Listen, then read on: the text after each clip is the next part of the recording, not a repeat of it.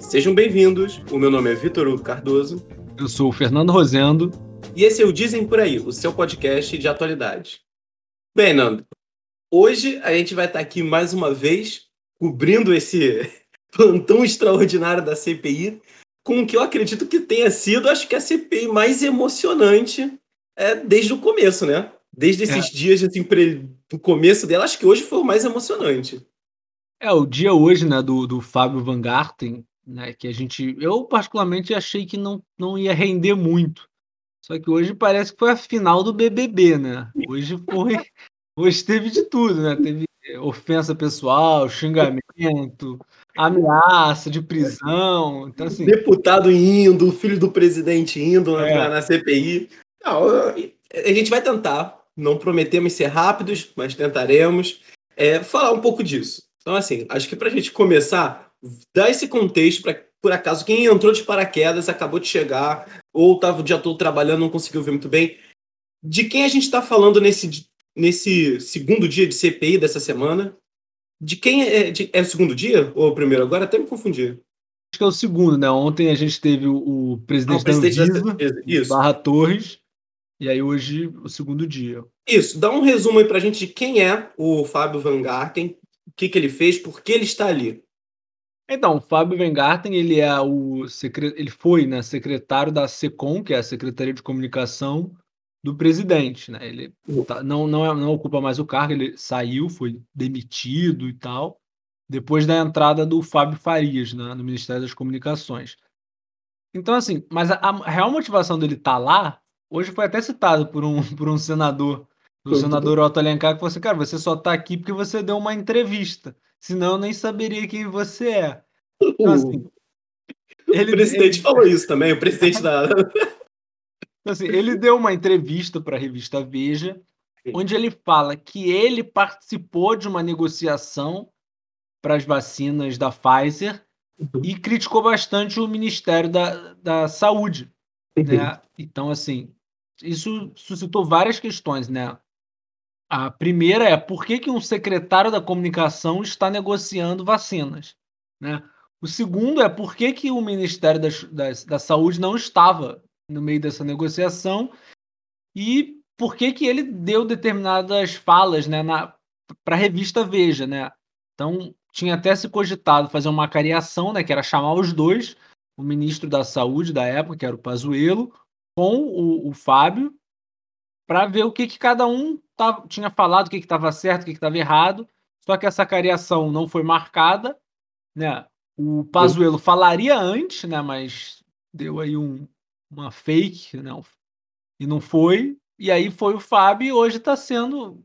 Ainda está sendo, inclusive, né? A CPI deu uma parada aí, porque começou a ordem do dia lá no Senado. Mas a gente não sabe se vai voltar ou se não. Se vai ficar por outro dia, como é que vai ser o desfecho da CPI de hoje. E é, engraçado porque eu comecei a ver essa CPI de manhã, como você tinha falado, a gente estava até conversando durante o dia, sem muita expectativa. Falei assim, ah, vamos ver o que, o, o que vai ser. É óbvio que eu estava na expectativa em relação à entrevista da Veja, de que em algum momento os senadores é, pegassem esse material que ele deu e contrapusessem ele assim, ó, você falou isso aqui, é de fato isso? É, não é? Que foi, um, eu acho que boa parte dos senadores fez isso. Só que eu me surpreendi desde manhã com o, o relator, que é o Renan Calheiros, entre muitas aspas, já pegando pesadíssimo com ele. Sabe? Não, não, eu, sinceramente, eu nunca vi alguém numa engíria popular assim, tomar uma comida de rabo tão grande durante tantas horas. É. Já começando pelo Renan Calheiros. E eu fiquei o tempo todo pensando, eu falei assim, cara, existe um ditado que eu acho que define bem, assim, o falador passa mal o cara se dispôs a buscar lá na Veja e a fazer essa, essa entrevista, gravou 15, 16 minutos de áudio, fazendo essa. É, como você resumiu bem, Nando, ali dando declarações, falando que ele tinha alguma participação ou estava ajudando de alguma forma numa espécie de negociação que ele falou que não era negociação em algum momento, mas é o que aparenta, é, é, o que aparece deve ser algum tipo de negociação, que ele estava ajudando ali em questão dessa questão da, da vacina com a Pfizer, porque ele tinha conhecimentos e tal, e fez críticas ao Ministério do, do, da Saúde do Pazuello. Tudo bem, né? A gente vamos, vamos, vamos colocar, vamos colocar isso. E aí a gente pensa, o cara foi de graça lá fazer isso, falou pra caramba, é, não tinha consequência nenhuma. Você está numa revista, sabe, vai, vai para todos os lugares, mas em tese não tem muita consequência. Dificilmente o Pazuello processaria ele, ou alguém do Ministério da Saúde, sabe, processaria ele. Ele ganha ali uma visibilidade. Agora, na CPI, onde você ali tem um, você tem que falar a verdade, senão você corre o risco de ser preso, mesmo em caráter de testemunha, você vê como a postura dele era completamente assim é, evasiva em perguntas completamente objetivas de sim ou não. Então, onde ele podia e até onde ele não podia, ele evitava responder.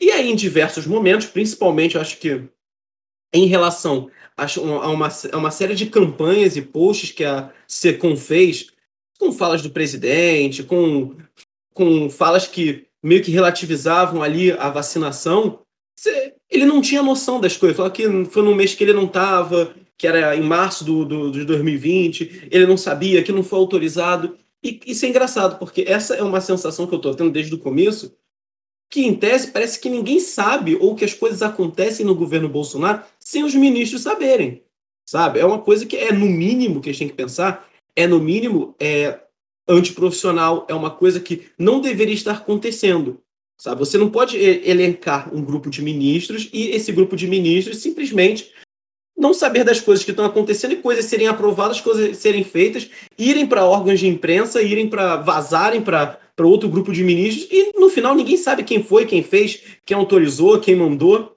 Então, assim, isso que no começo a gente, lá no depoimento do Mandetta, que a gente estava vendo, que parecia ter uma espécie de um segundo escalão ou de ter um grupo de pessoas assessorando o Bolsonaro, parece que cada vez mais tem se confirmado. E tudo isso poderia nem ter ocorrido essa essa essa essa essa dia de hoje poderia nem ter ocorrido se ele não tivesse feito essa entrevista do para Veja. Então a primeira coisa que eu fiquei me perguntando ao longo do dia, eu fiquei assim, cara, esse cara deve estar arrependido, né, de ter dado essa entrevista. Tu não acha? Eu fiquei pensando isso, assim, é, eu acho que a grande, a grande questão para mim, porque como é que as pessoas acharam que ele chegaria, né? Todo mundo que chamou ele, inclusive já, já teve fala até do Renan Calheiros e do, do próprio presidente da CPI, o Osmar Aziz, que ele falava o seguinte: quando ele vier, ele vai soltar, ele vai falar coisas importantes. Porque Sim. todo mundo imaginou que quando ele deu a entrevista, né, ele era alguém que estava lá dentro, não necessariamente no, no Ministério da Saúde, mas estava dentro do governo, era um nome forte, né, um nome da ala ideológica, e ele, de alguma maneira, tinha determinados acessos, né, coisas mais informais e tal. E o que, que se imaginou? Nossa, ele foi lá na Veja, ele foi demitido, foi lá, abriu a boca, falou tudo. Então ele está realmente, assim, puto com o governo. Ele vai abrir a boca. Todo mundo imaginou isso. Até eu. Então hoje eu estava assistindo no começo, né, ainda de manhã, ele de fato estava muito preocupado em defender a, a, figura do presidente. Então, toda Sim. hora ele falava: não, o presidente falou que compraria qualquer vacina. Aí fala: não, mas, mas ele falou, ele deu depoimento falando que não compraria vacina chinesa. Ele não, ele deu comprando. Então, assim, até o próprio Pazuello, ele tentou um pouco proteger. Não tanto, né? Ele falava assim: olha, Sim. eu falei que houve uma incompetência no ministério. Não necessariamente foi o ministro. E, e isso que você falou também, ele, ele tava muito evasivo. Uhum. Então, assim, perguntas extremamente objetivas que poderiam ser respondidas com sim ou não, ele não respondia. Ele, dava, ele falava, não, desconheço, não tenho certeza. Ele nunca cravava sim ou não. Também, assim, eu observei que ele estava bem assessorado ali, tinha alguém do lado dele, que acho que depois falaram que era o advogado dele. Sim. E a todo momento dava algum documento para ele, dava alguma orientação. Então, assim, o que eu fiquei pensando é: eu imaginei dois cenários possíveis. O primeiro cenário é: ele saiu, foi demitido, ficou chateado, abriu a boca, se arrependeu, ou porque se arrependeu de fato, ou porque chegou, alguém chegou e deu uma pressionada nele e falou: Ó, oh, tu não pode falar isso. e aí ele se arrependeu. Quando foi chamado para a CPI, mudou totalmente a narrativa e o discurso. Ou, aí um pouco de teoria da conspiração, isso foi articulado com o governo. Ó, você vai dar, dar, dar uma, um teaser do que tu pode falar, os caras vão seco em você, tu vai ser chamado para depor e você desmente tudo. Uhum. Porque foi basicamente isso que ele fez, né? Ele, uhum. ele a todo momento, ele contradisse o que ele disse na entrevista. Sim. Ah, veja, sendo que a gente tem que lembrar assim, a entrevista, quando você está numa entrevista, você não precisa dizer a verdade. Né? Você tem que dizer a verdade lá. Na CPI. Ele como, ele, como testemunha, ele é obrigado a dizer a verdade. Então, assim, você não pode dizer que ele mentiu, que para você dizer que ele mentiu, na CPI você tem que afirmar que o que ele falou na entrevista era verdadeiro. Uhum. Ele pode falar, não, eu menti na entrevista. Ou então, em algumas vezes ele falou, não, eu disse algumas coisas e o, o, o repórter tem a capacidade de interpretar outras coisas. Uhum. Inicialmente a defesa dele era nesse sentido. Até que a Veja botou o áudio. Sim. Os senadores pediram para a Veja mandar o áudio para lá e antes da Veja mandar, ela divulgou. Então no site você tem acesso a algumas partes da. Acho que eles não, não disponibilizaram a entrevista inteira ainda. Eu não Mas, cheguei nem a ver. Eu ouvi uma parte que ele diz que ele fala que houve incompetência do ministério, que não sei o quê, e termina dizendo assim: ah, é claro que ia ser um 7 a 1 A equipe era ruim, pequena e, e despreparada. Mas tu vê que ele, quando ele estava falando e foi inquirido sobre qual o motivo que ele falou disso de incompetência, ele não disse em nenhum momento isso, essas justificativas. A justificativa dele era o seguinte: não, existe uma burocracia pública que torna as coisas muito lentas e insuficientes, e essa burocracia, essa falta ali de uma proatividade, de romper essa burocracia, foi o que eu, de, eu achei que era incompetência. Foi completamente diferente do que, do, do que ele se propôs a dizer na, na, entrevista. Mas assim, você levantou um ponto interessante, que é, de fato, ele precisa, a gente precisa tomar algo como base para saber que é verdade. Tipo, ah, aqui ele está falando a verdade, aqui ele está falando a mentira. Só que em alguns momentos também é possível que ele se pegue em contradição, que é o caso assim, ah, teve algum. Não estou falando que, assim, que isso foi uma mentira, mas dando um exemplo. Teve algum influencer que foi pago? Não, não teve. Aí lá na frente alguém fazer uma outra pergunta e ele falar que teve um influencer que foi pago. Aí você vai ver que existe uma discrepância em um determinado momento e isso caracteriza uma mentira, certo? E eu acho que esse é o ponto, é o, um, um dos pontos altos de hoje, além de toda essa, essa os senadores terem pegado muito pesado com ele, rebatido o tempo todo, perguntado o máximo possível e ele sempre tentando se esquivar, acho que com certo medo. Eu achei que em diversos momentos ele estava ali uh, encolhido, com medo. Nós tivemos, acho que, o ponto alto, dentre vários, o ponto alto que foi a questão da prisão dele. De o Renan Calheiros ter dado, sabe, um ultimato. Começou com o presidente, com o Renan Calheiros, ainda como relator, abrindo o trabalho, lembrando ele que ele não poderia mentir, já, de certa forma, colocando essa possibilidade. O próprio presidente Osmar Aziz, ele também é, falou isso no começo, que se ele continuasse com essa postura não respondendo, e se falasse alguma mentira, ele poderia, é, de alguma forma, ele ser preso. Passou-se o, o, tempo e chegou ao final isso. Essa questão do Renan Calheiros falar que ele deveria ser preso. Não digo que voz de prisão nem nada, mas falou que ia pedir para o presidente decidir se ele seria preso ou não. Nando, você acha que, em termos primeiro políticos, você acha que se ele fosse preso hoje, isso seria algo positivo para a CPI ou você acha que isso seria negativo? Depois a gente vai, vai destrinchando isso, mas em primeiro momento, tu acha que essa prisão, se ocorresse, ela seria positiva? Cara, assim, é, eu acho que, pensando bem, eu acho que seria negativa. Uhum. Primeiro que, assim, a, a, as mentiras que ele contou tinham que ser mais claramente explicitadas. Qual, qual foi a mentira? Porque uhum. uma coisa é você estar tá numa contradição, você está lá por horas, né? Uma uhum. vez ou outra você pode se contradizer. Você fala uma coisa e, e, tem elementos ali que podem soar subjetivos. Porque ele falou assim, no caso, pegando o teu exemplo, né? Ah, não pagamos influenciadores. Ah, não, a gente pagou apresentador de TV, não é a mesma coisa, são categorias uhum. diferentes. Então, assim, é possível você forçar um pouquinho a barra e relativizar determinadas coisas. Uhum. E, e não cravar, não, é verdade, é mentira. Em alguns pontos, isso não é possível de ser feito. Mas em muitos. Eu lembro, né? Tem uma questão que foi do Eduardo Cunha.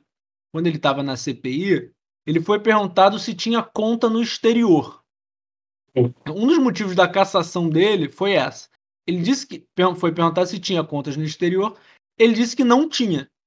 Não tinha contas no exterior. Beleza. Mais à frente descobriram que ele tinha uma trust no exterior. Aí foi essa discussão. Ele mentiu ou não mentiu? Então as pessoas que defendem vai falar, não, trust não é conta.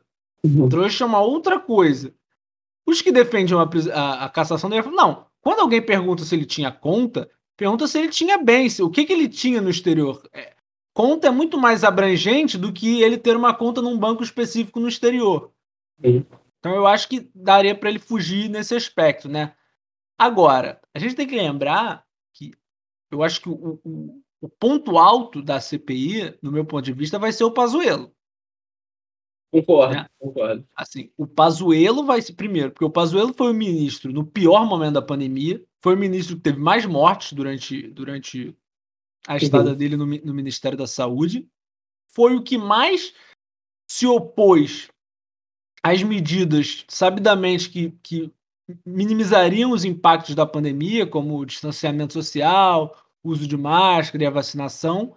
Era o único que não era médico, não tinha essa formação na área, e era o que mais diretamente lidava com o presidente e acatava todas as ordens. Então uhum. todo mundo está de olho nele, ele sabe disso.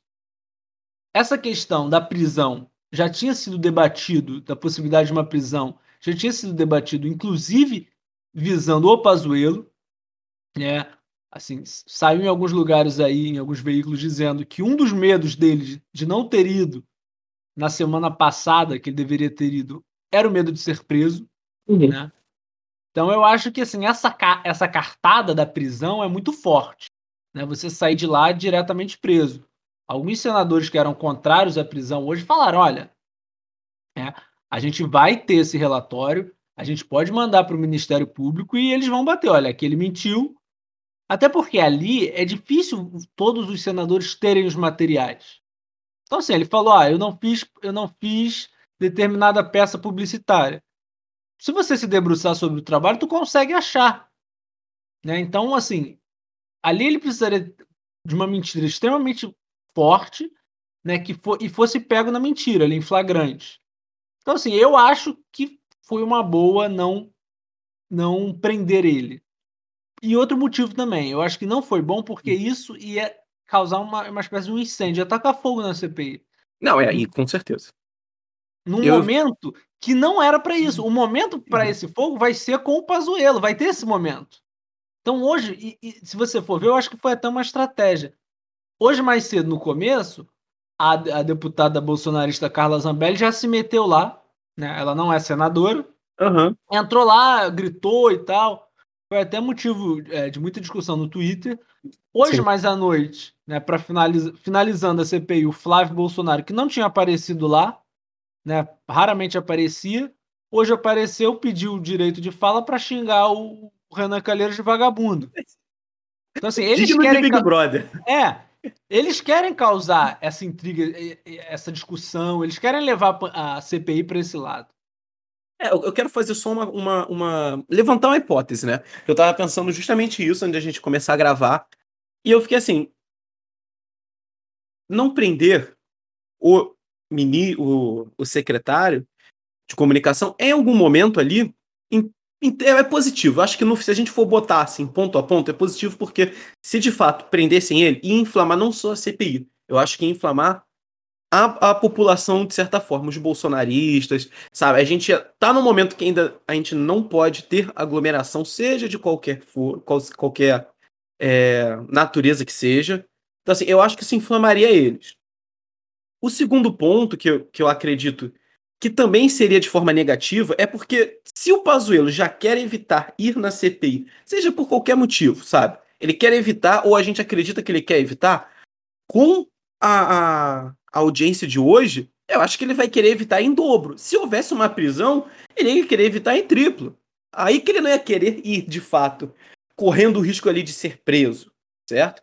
Só que eu acho que talvez é, isso teria sido um ponto positivo, não prender o Fábio Weingarten, se o presidente não tivesse fe... o presidente Osmar Aziz não tivesse feito a defesa que ele fez ou dado a justificativa que ele deu para não prender.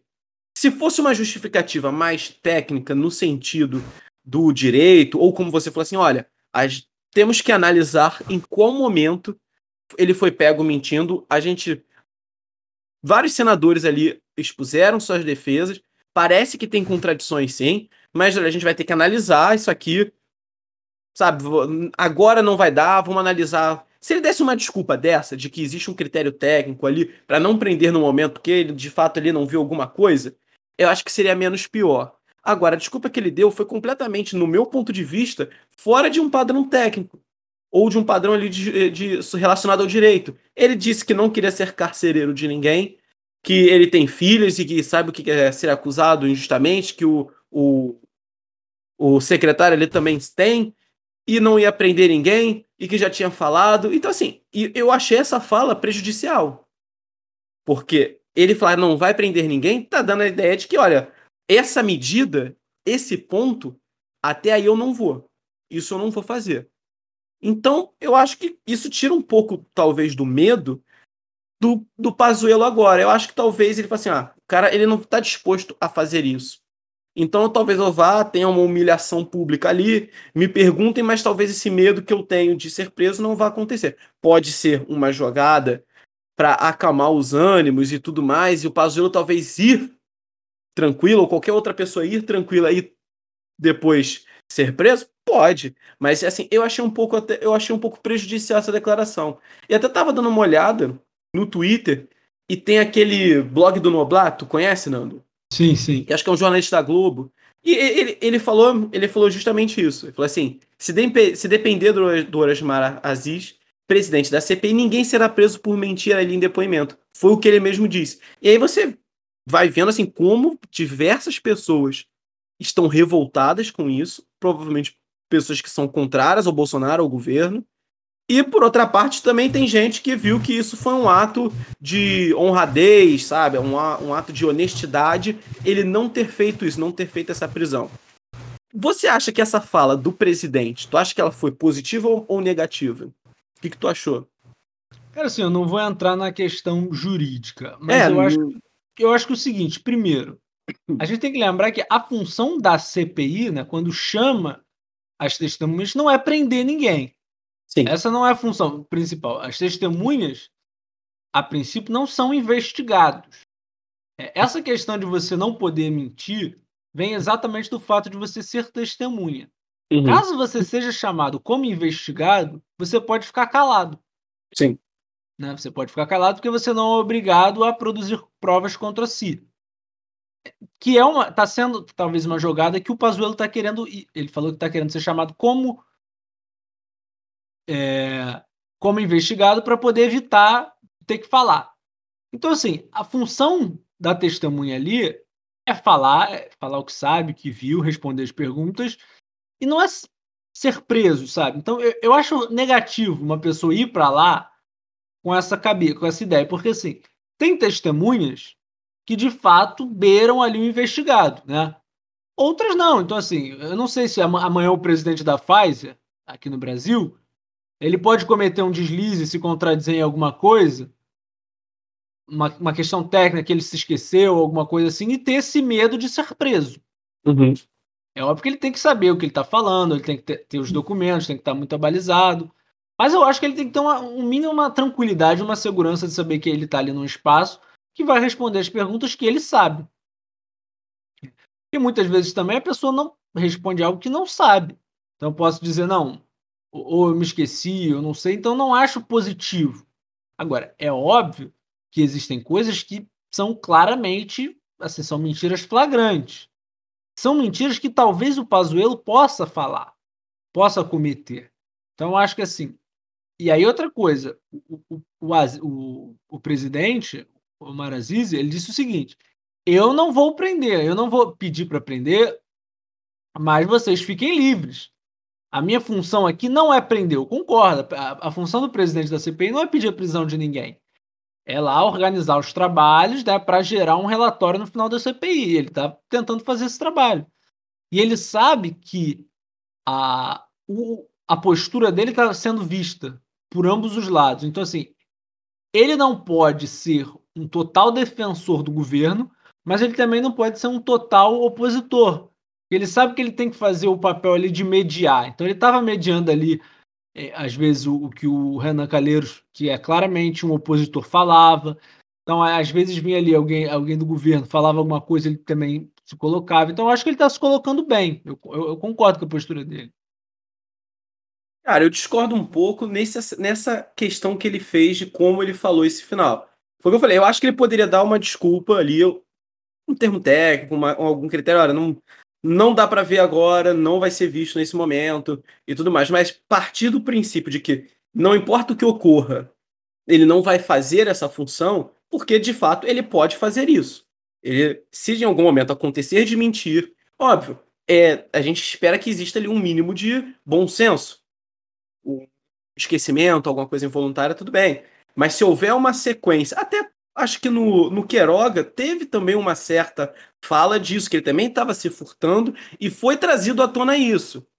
Tanto que estão querendo reconvocar, eita, cara, trazer ele de volta. Isso, reconvocar ele. Estavam querendo trazer ele de volta. Então, assim, essa é uma possibilidade que eles, que eles sabem. Tanto que o, o presidente falou isso logo no começo. Ele trouxe isso de que poderia ocorrer a prisão se se portasse de tal jeito. Então, assim, eu acho que ele poderia ter usado de outra forma, certo? Mas não partir do princípio da, da, da, maneira que ele falou, parece que não importa o que ocorra, ele não vai prender ninguém. Pelo menos é o que eu interpreto. Então eu acho que poderia ter sido de outra forma. Óbvio que tem que ter um mínimo de segurança para as pessoas irem ali sem estarem completamente com medo de falar as coisas. Até para nesse momento de ele não ter tanto medo, você acabar falando um pouco a mais e trazer uma informação que a gente não tinha. Mas, assim, nesse resumo dessa, dessa ópera de hoje, é, tu acha que a, a, CPI, que foi uma das discussões que está ocorrendo agora, ela sai prejudicada ou não? Porque para uma, uma parcela, por exemplo, dos bolsonaristas, eles estavam subindo a hashtag CPI do circo. Então eles já estavam vendo como algo completamente fora da é, de uma imagem de credibilidade. Já estavam achando que essa CPI ali tá de palhaçada, tá? Algo tendencioso. Existia uma, uma, uma parte das pessoas contrárias a, ao Bolsonaro que enxergava a CPI como algo positivo. Agora eu já estou vendo os, essa, esses dois grupos criticando a CPI. Muita gente achando que isso descredibilizou a CPI, que foi o argumento do Renan e de alguns outros senadores. E agora os bolsonaristas estão vendo alguma credibilidade na CPI, certo? Foi meio que se invertendo em alguns pontos. Você faz o julgamento de quê, Nando? De que no final de, desse dia de hoje, que ainda não acabou, que ainda pode acontecer outras coisas, mas até o presente momento, ela saiu com um, aspecto positivo ou ela saiu com um aspecto negativo? Assim, primeiro, só fazer um parênteses. A questão do, do que o, o presidente da CPI falou, eu acho que o que ele quis dizer, tipo assim, ele quis se eximir de que se houver uma prisão vai ser por causa dele. Não, ele não vai puxar. Entendeu? Mas eu acho que todo mundo sabe ali que não. qualquer. qualquer mas, é ele, mas ele que tem que. Foi o que o Renan falou. É ele que tem que decidir. Acho que essa é a questão. Tipo, ele vai ter que decidir. Por mais que não seja ele que puxe, ele que vai ter que decidir. Não, qualquer um vai... poderia dar ordem. Sim, poderia. E se todos votarem a favor, ele falou que aceitaria. Não, ele, o que ele tentou dizer, pelo menos que eu entendi dessa uhum. maneira, é que não, não vai partir dele.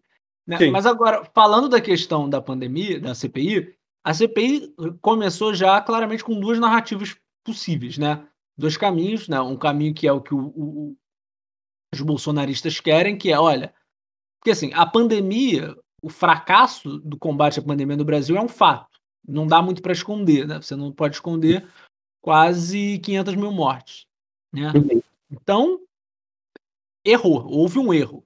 A questão é quem errou. Né? O governo defende que quem errou foram os prefeitos e governadores que roubaram o dinheiro para o combate à pandemia. Né? E todos os outros, que não são governo e não são bolsonaristas, defendem que é, o governo federal ele não tomou as medidas que deveria tomar. Ele não só não ajudou, como ele atrapalhou. Então, a CPI nasceu com essas duas narrativas já prontas. eu acho que nos primeiros dias, né, na fala do, do Taish, na fala do Mandetta, se mostrou que houve ali uma, para dizer no mínimo, uma omissão do governo federal. Né? Uma, uma, dificu uma o, esses dois ministros tiveram dificuldades de implementar o que eles achavam que seria o correto. Né? Eles chegaram a falar que tinha ali talvez um, um gabinete paralelo, que o presidente recebia, recebia informações e sugestões de outras pessoas que não profissionais do Ministério da Saúde. Então, aumentou-se essa narrativa. Agora, depois com a ida do Queiroga, né, com a ida também do ontem do, do Barra Torres, houve essa questão de tipo assim, olha, é, a, a Anvisa está fazendo o seu trabalho, o Bolsonaro não, não comprou as vacinas porque a Anvisa ainda não tinha liberado, mas a Anvisa não vai liberar rápido, porque tem todo um processo burocrático e tal. O Queiroga também falou: não, o Bolsonaro vai fazendo isso, está fazendo o que é o correto, é, ele tem a opinião dele, mas ele faz o que é correto. E hoje, eu acho que foi um ponto, assim, eu, é porque eu vou, eu vou talvez separar o dia de hoje em duas partes. Né? A primeira parte eu acho que estava sendo muito favorável ao, ao presidente a, uhum. e a visão de quem defende o presidente. Porque a todo momento o secretário de comunicação defendia ele. Né? Então, fortalece a imagem do roubo, de que há desvios, e que de fato há desvios. Né? Aqui no Rio de Janeiro a gente teve um, um governador que sofreu impeachment por causa disso. Superfaturação, ele superfaturou respiradores. Né? Então, assim, isso é inegável. A questão é que uma coisa não anula a outra. Né? Então, o governo federal pode ter sido omisso, pode ter errado, e inclusive também pode ter havido, por parte de governadores e prefeitos, má gestão e roubo, né? uhum. corrupção. Agora, a narrativa do presidente, que, o, que eu acho que, que o, o secretário da SECOM, né, o, o Fábio, mostrou hoje, reforça a narrativa dos bolsonaristas. De que ele no começo não sabia, ele repetiu isso várias vezes. Não, tem, você tem que contextualizar quando foi a fala. Uhum. Então, assim, ah, em março, a OMS não mandava usar máscara. Então, quando ele falou da vacina da Pfizer, não tinha sido. A Anvisa não tinha aprovado. Então, ele falou de um jeito anedótico. Então, a, a, a narrativa que ele tentou passar hoje, que eu acho que os bolsonaristas estão comprando, é: olha, ele foi aprendendo com a pandemia durante o tempo. Uhum. Não dava para ele saber tudo antes, né? Mas assim, mas a gente sabe que muita gente já falava o que ia acontecer. Então, assim, é, os especialistas, tudo bem, o, o, o, presidente não é especialista, ele não era obrigado a saber. Mas então o ministro era o culpado. O ministro da época, que deveria ser um especialista, ou aqueles que o assessoravam. Assim, a questão é: alguém era o responsável pelo que aconteceu. Alguém tinha responsabilidade de passar: olha, a gente vai ter tantos mortos, como o ministro Mandetta falou que tinha já a expectativa de 180 mil mortes, um cenário de 180 mil mortes no ano passado, isso foi passado. Aí, se o presidente quis acreditar ou não, é uma outra questão. Mas eu acho que no fim das contas, assim, para fazer um balanço dessas duas semanas aí que a gente está tendo de pandemia, de CPI, eu acho que no primeiro momento o governo ficou um pouco fragilizado, só que nesses dois últimos dias eu acho que teve uma melhora na imagem. É, eu só acho que hoje só teve uma coisa que eu achei que foi importante, que foi a carta da Pfizer. Então, acho que amanhã, quando o, o presidente da Pfizer chegar lá e mostrar quando essa carta foi enviada, ela ficou dois meses sem ninguém responder. Aí o secretário pegou, por algum motivo, disse que ele queria ser proativo e foi uhum. negociar. E disse que no mesmo dia falou com o presidente. Só que as medidas só foram tomadas quatro meses depois. Então, esses quatro meses, somados aos dois meses que ficou sem, sem resposta, você tem seis meses de ninguém fazendo nada. Então, é, no, é... momento que não poderia, né? No momento, no que, momento que um, dois, três dias é, é muito tempo. É muito tempo. Você tá, tem uma média de pelo menos dois mil pessoas morrendo por dia. Né? Então, no final, tu acha que esse, no, esse, nesses últimos dias, incluindo hoje, o governo deu uma melhorada na sua imagem? Você acha que a, C, a CPI ela, de certa forma, trouxe alguma melhora para o governo, em termos de imagem. Não, assim, não, não teve uma melhora do que estava, mas assim, eu acho que no primeiro, os dois primeiros, as duas primeiras testemunhas fragilizaram muito a imagem do governo que já estava fragilizado. Sim. Eu achei que essas duas últimas não se mantiveram a tendência de queda ah, da imagem. Mas eu acho que deu uma, deu uma segurada, mas em patamares ruins. O governo não está numa situação confortável. Lógico. É, eu vou te falar que eu tô dando uma olhada na internet, é um pouquinho antes da gente falar, enquanto a gente estava vendo também.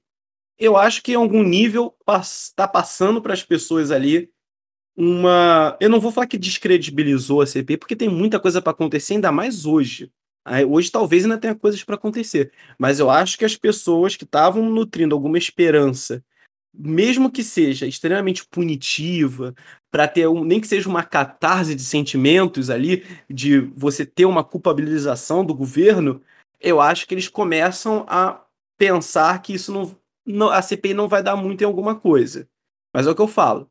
É uma é, é o começo, a gente tá, tá começando, pode acontecer qualquer coisa. Mas eu tô vendo agora as pessoas que antes estavam defendendo que daria mas que daria certo a CPI, que iria culpabilizar e tudo mais, eu começo a ver que tem algumas pessoas, em número grande, que já estão começando a já achar que ah, com não ter a prisão hoje, de certa forma isso afetou negativamente a CPI. Certo? Principalmente com a fala do, do, do presidente que eu tinha falado. E, cara, acho que pra gente tentar fechar assim, o que, que tu achou dessa da, da fala do, do Flávio Bolsonaro que apareceu ali de repente?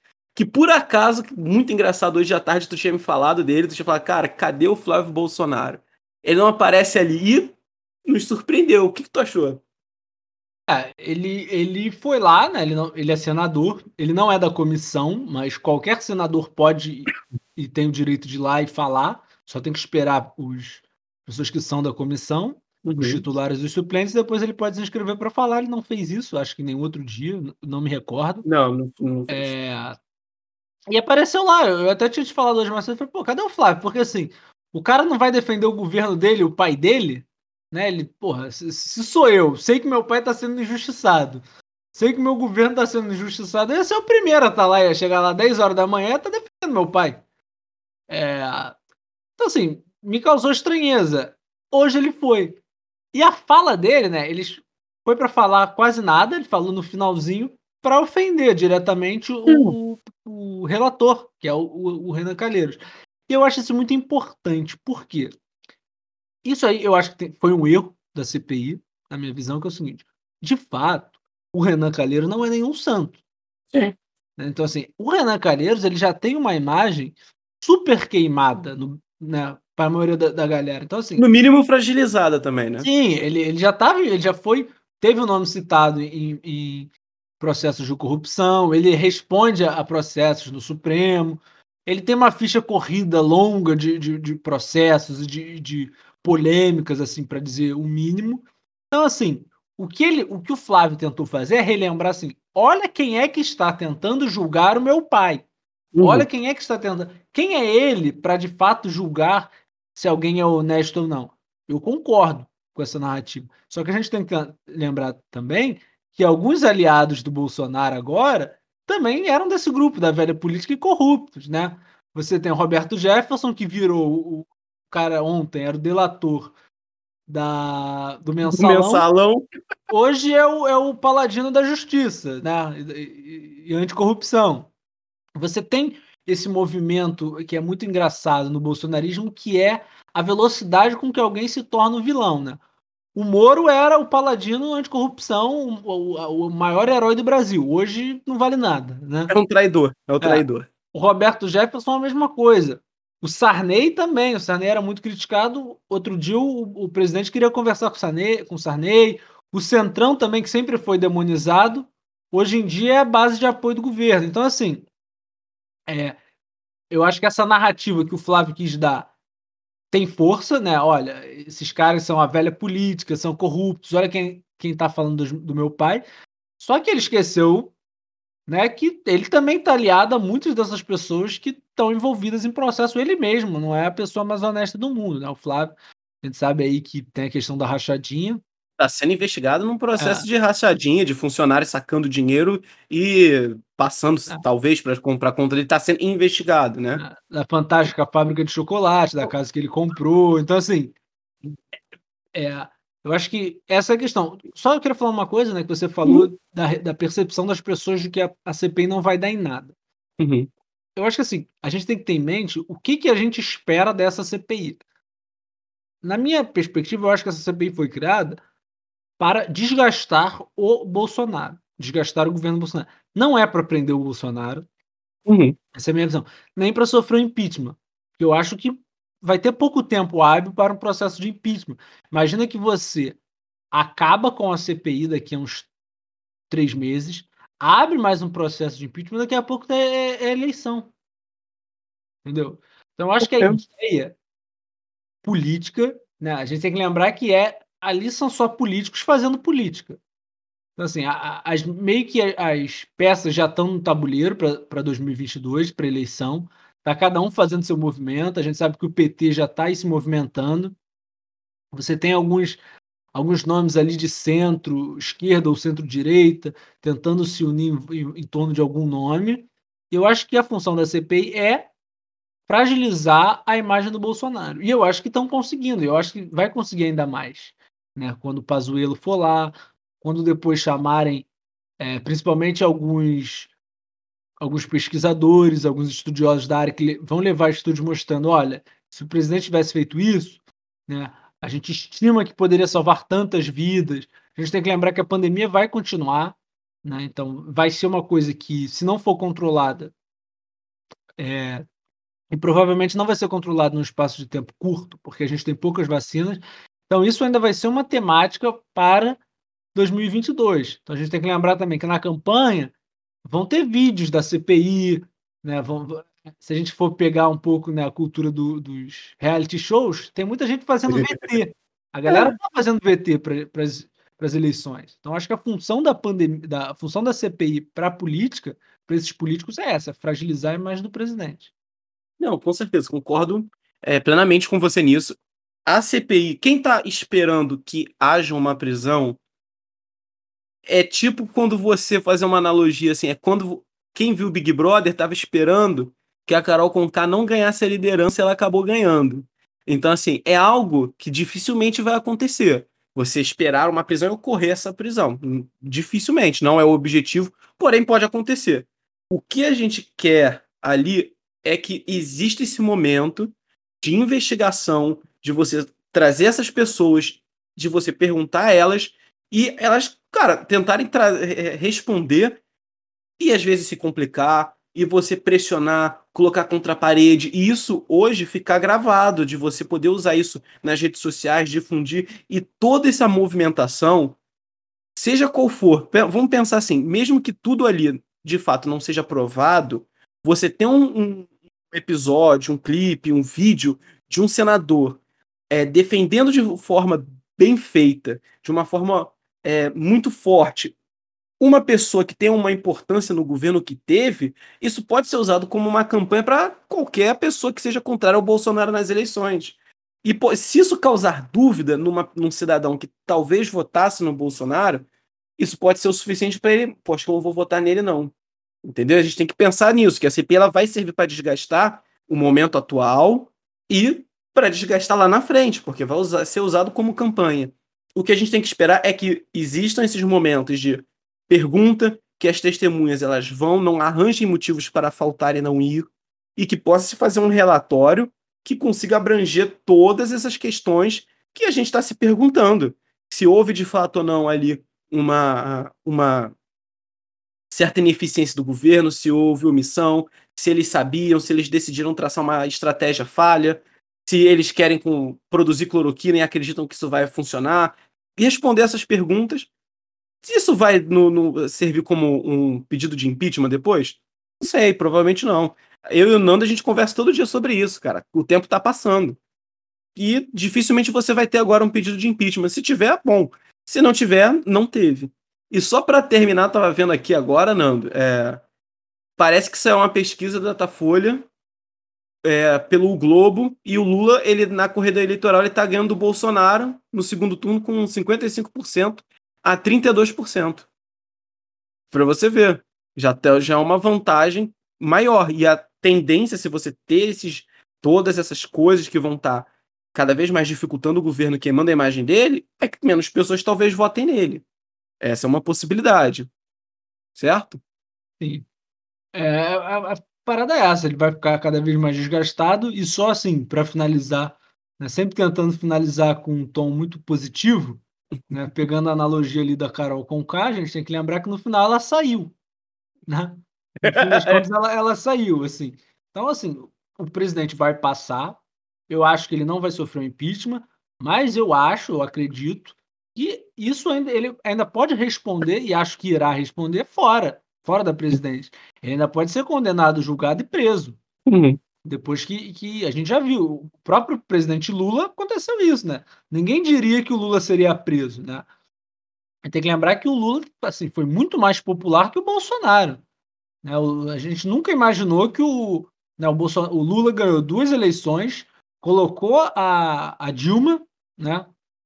ganhou mais duas eleições com a Dilma graças ao Lula, e aquela figura forte foi presa. Então, assim, eu acho que o mesmo pode acontecer com o Bolsonaro. Exatamente. E para lembrar, né, aproveitando esse clima, o, o importante não é o Bolsonaro ser indicado para o paredão por voto do líder, da CPI, de impeachment, é a votação popular no final. É, é isso que é o importante. E, de certa forma, se você quer ter uma visão positiva, essa pesquisa que acabou de ser da Datafolha aí, no Globo, deu uma lida, porque é a coisa mais positiva que eu vi nos últimos tempos. Então, é a votação popular no final que vai fazer diferença. Acho que a gente deu uma resumida boa nessa, nessa CPI de hoje. Eu acredito que ela não deve voltar, mas a gente vai ficar de olho também caso aconteça alguma coisa. E, gente, se vocês viram é, essa CPI, todas essas coisas, comenta aqui embaixo, fala se vocês concordam com a nossa visão, se vocês discordam, se você tem alguma sugestão, se a gente deixou de falar alguma coisa importante, escreve aqui embaixo no YouTube, ou se você estiver ouvindo isso pelo Spotify, manda um e-mail pra gente no Dizem Por Aí, podcast, arroba gmail.com. Lembrando que esse por aí, ele não tem acento. Então acho que é isso, Nando. Você quer complementar com alguma coisa? Não, é isso mesmo. É lembrar que a final né, do BBB, né, do nosso BBB, que é o Big Brother Brasil, vai ser em 2022. Né? Então, assim, vamos estudar, vamos ver em que a gente vai votar. Assim, eu também acho que o Lula ganhar não é o melhor cenário do mundo, mas qualquer um que não seja o Bolsonaro tá, vai ser melhor do que a gente está vivendo hoje. Com certeza. Então é isso, gente. A gente fica até a próxima. Ah, e se vocês gostarem dos nossos vídeos, considerem se inscrever no nosso canal. Abraço. Ciao.